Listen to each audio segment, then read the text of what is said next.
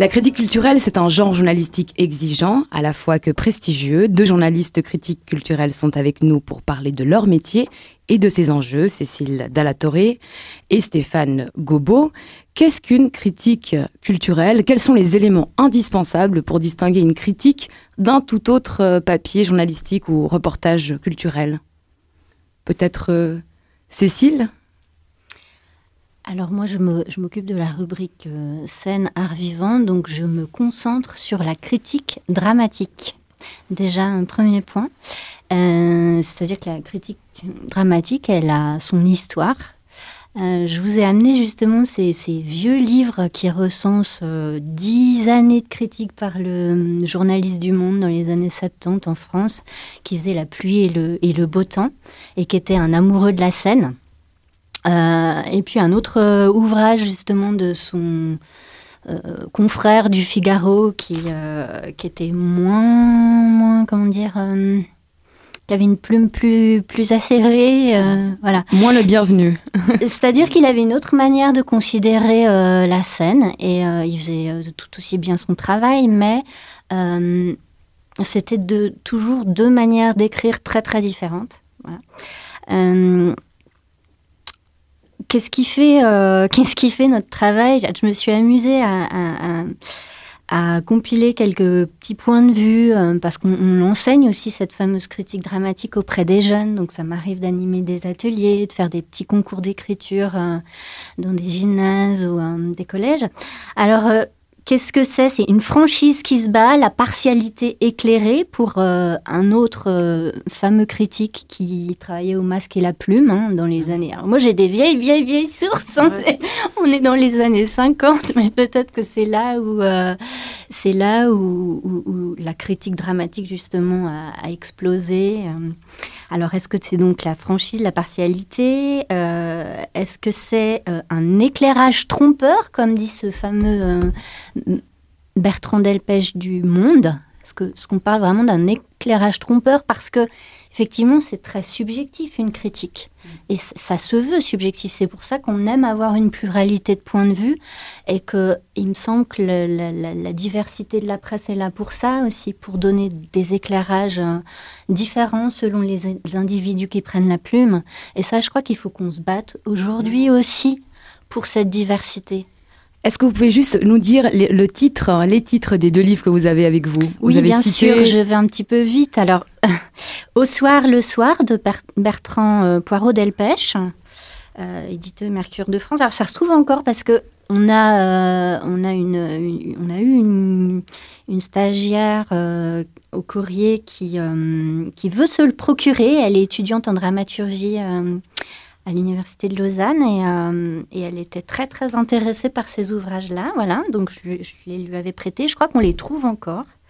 Euh, l'autre ouvrage, c'est Deux fauteuils d'orchestre euh, de Jean-Jacques Gauthier.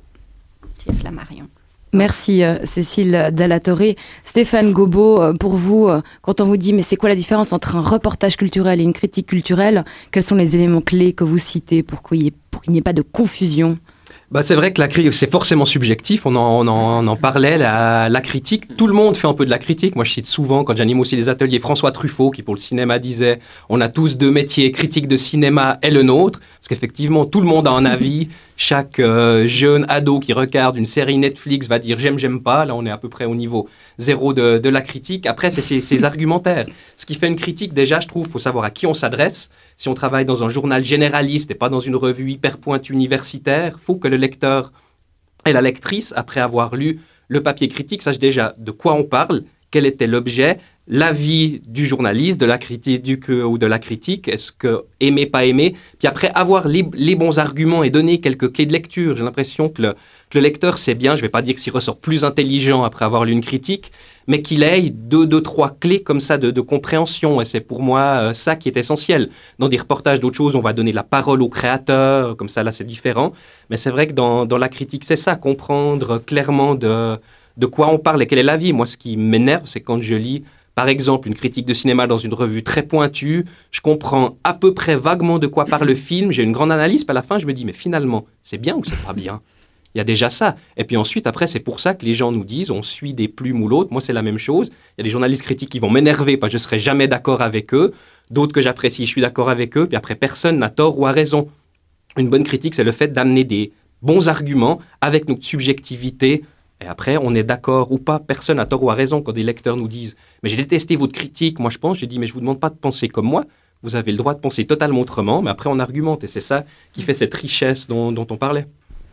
Revenons à la genèse d'une critique euh, culturelle. Hein. Il y a d'abord une œuvre, un travail artistique qui est volontairement rendu public. L'artiste et le lieu fusionnent dans un même désir, faire public ou trouver un nouveau public. Le critique restitue sa vision en tant qu'expert. Il porte un regard personnel, euh, mais aussi d'expert. On lit une critique pour se renseigner en vue de découvrir l'œuvre aussi pour compléter ou confronter notre ressenti après avoir vu euh, cette œuvre en question. Les professionnels s'en servent comme baromètre et les artistes les lieux s'en alimentent également. C'est l'histoire d'une relation finalement professionnelle et, interdépendante pardon, entre création, critique et public, un triangle plus ou moins souple ou tendu. À qui et à quoi doit servir la critique culturelle? Si je fais un petit tour de table rapide en, en bref. Wow. Ben, c'est hyper utile. Pour moi, euh, la presse, les médias, ben, pour moi, font partie vraiment de la chaîne euh, des, euh, des créateurs, en fait, et de la création. Parce que on a besoin de, des médias pour faire. c'est comme des porte-voix aussi, et des, pour nous aider aussi à, à communiquer plus loin que les quelques personnes que nous on peut toucher, parce que la presse touche beaucoup plus de monde. Mais c'est pas que ça, c'est aussi parce que c'est un regard autre sur le travail d'une créatrice qui peut être positif ou négatif. on va dire que c'est important, mais ouais, c'est moi je trouve que c'est vraiment important de, de se dire qu'on est ensemble, un peu, un peu comme euh, quand on programme aussi euh, euh, la place que, que j'ai. Ben, je fais partie de mettre en avant ou pas euh, certaines personnes, parce qu'il y a un choix subjectif.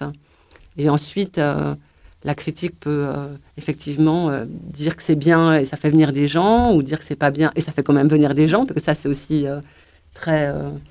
et ça aide aussi après pour la diffusion, quand on, un spectacle tourne, il y a eu des papiers. En fait, ça fait exister des gens peut-être qu'on ne connaît pas, au-delà du cercle un peu, on va dire, restreint de l'entre-soi. Euh, euh, voilà, on est dans les, dans, les journaux, dans les bistrots, euh, les gens lisent, il y a un nom qui passe. Ça fait aussi exister des choses.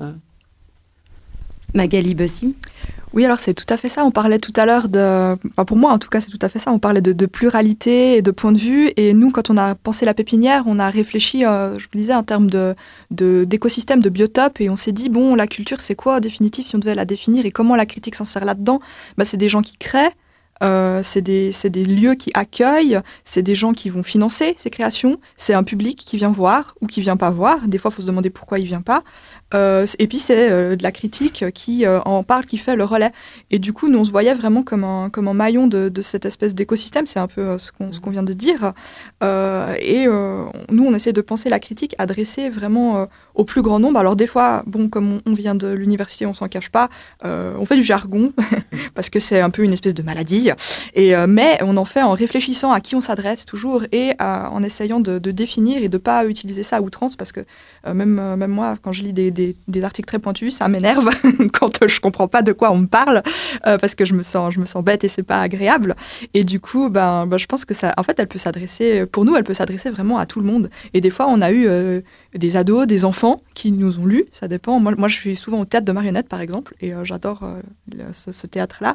Et j'écris des fois des, critiques spécifiquement adressées aux enfants. Donc c'est un exercice intéressant. Et, quand tout d'un coup on a un enfant ou, on a quelqu'un qui va jamais au théâtre, euh, qu'on connaît euh, plus ou moins euh, ou, ou qu'on connaît pas, qui vient nous dire ou nous laisser un message, ah ben j'ai lu votre critique et ça m'a donné envie de découvrir telle pièce ou tel film ou n'importe quelle autre œuvre culturelle. Euh, du coup, c'est super et c'est là où on se dit qu'on est utile.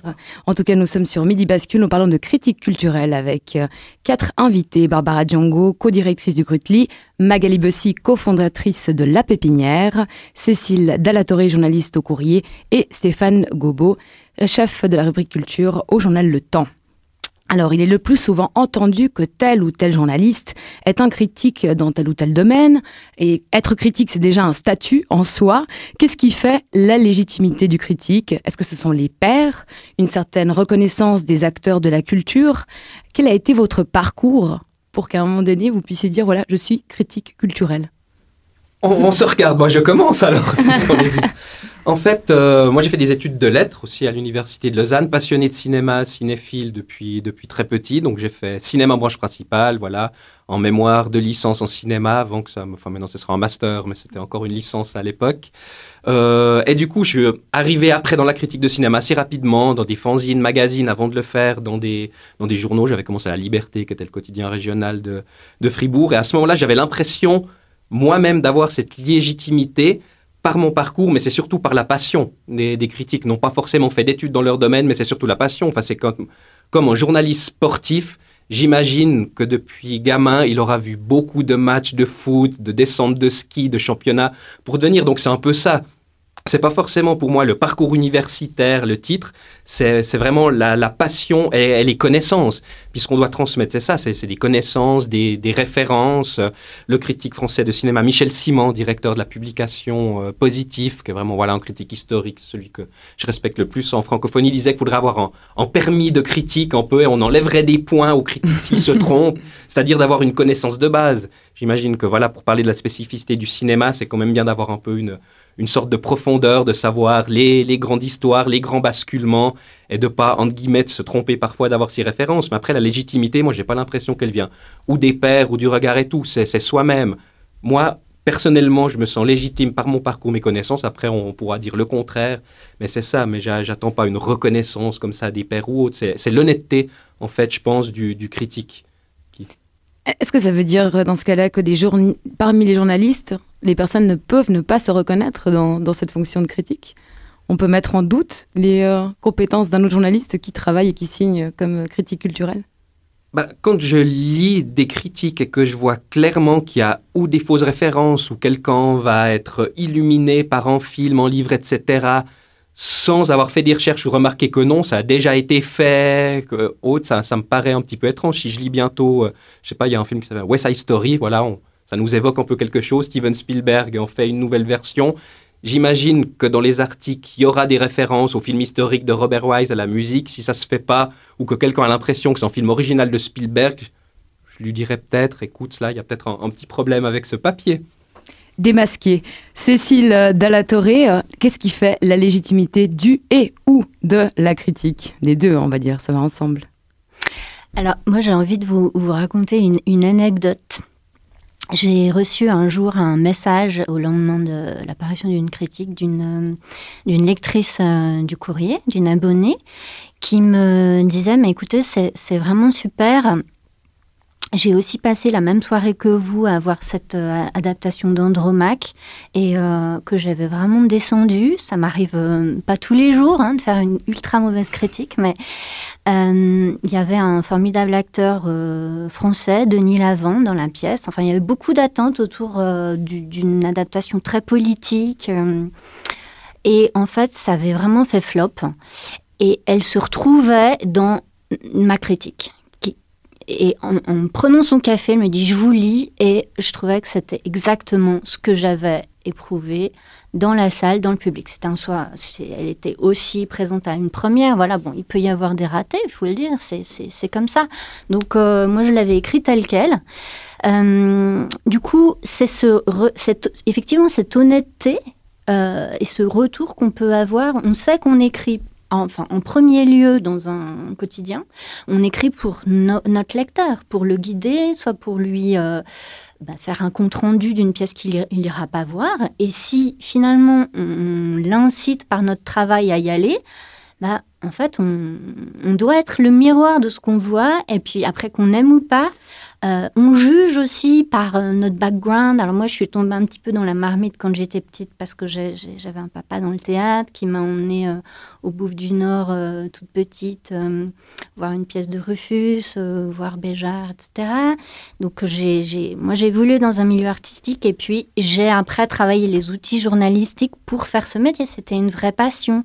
C'était un vrai objectif. J'ai dévoré toute ma jeunesse, toutes les, les, les revues culturelles. Le plus souvent, sur quoi est-ce qu'on vous juge à la, lecture de vos critiques? Est-ce qu'on vous dit, voilà, c'est le style, c'est l'argumentaire, c'est l'analyse? Quels sont les, aspects, les critères sur lesquels vous êtes jugé? Moi, je trouve que le style, c'est de l'ornementation. Hein. Euh, ce qui est important, c'est le fond ce qu'on a à dire, euh, c'est ce qu'on a à dire sur la manière dont le travail artistique est livré, et puis qu'est-ce que dit ce travail? Le théâtre, il est là pour poser des questions. Moi, c'est ça qui m'intéresse, c'est sa vraie mission sociétale quelque part, soulever des problématiques, euh, les livrer, livrer un point de vue, faire réfléchir. C'est bien là le propre du théâtre.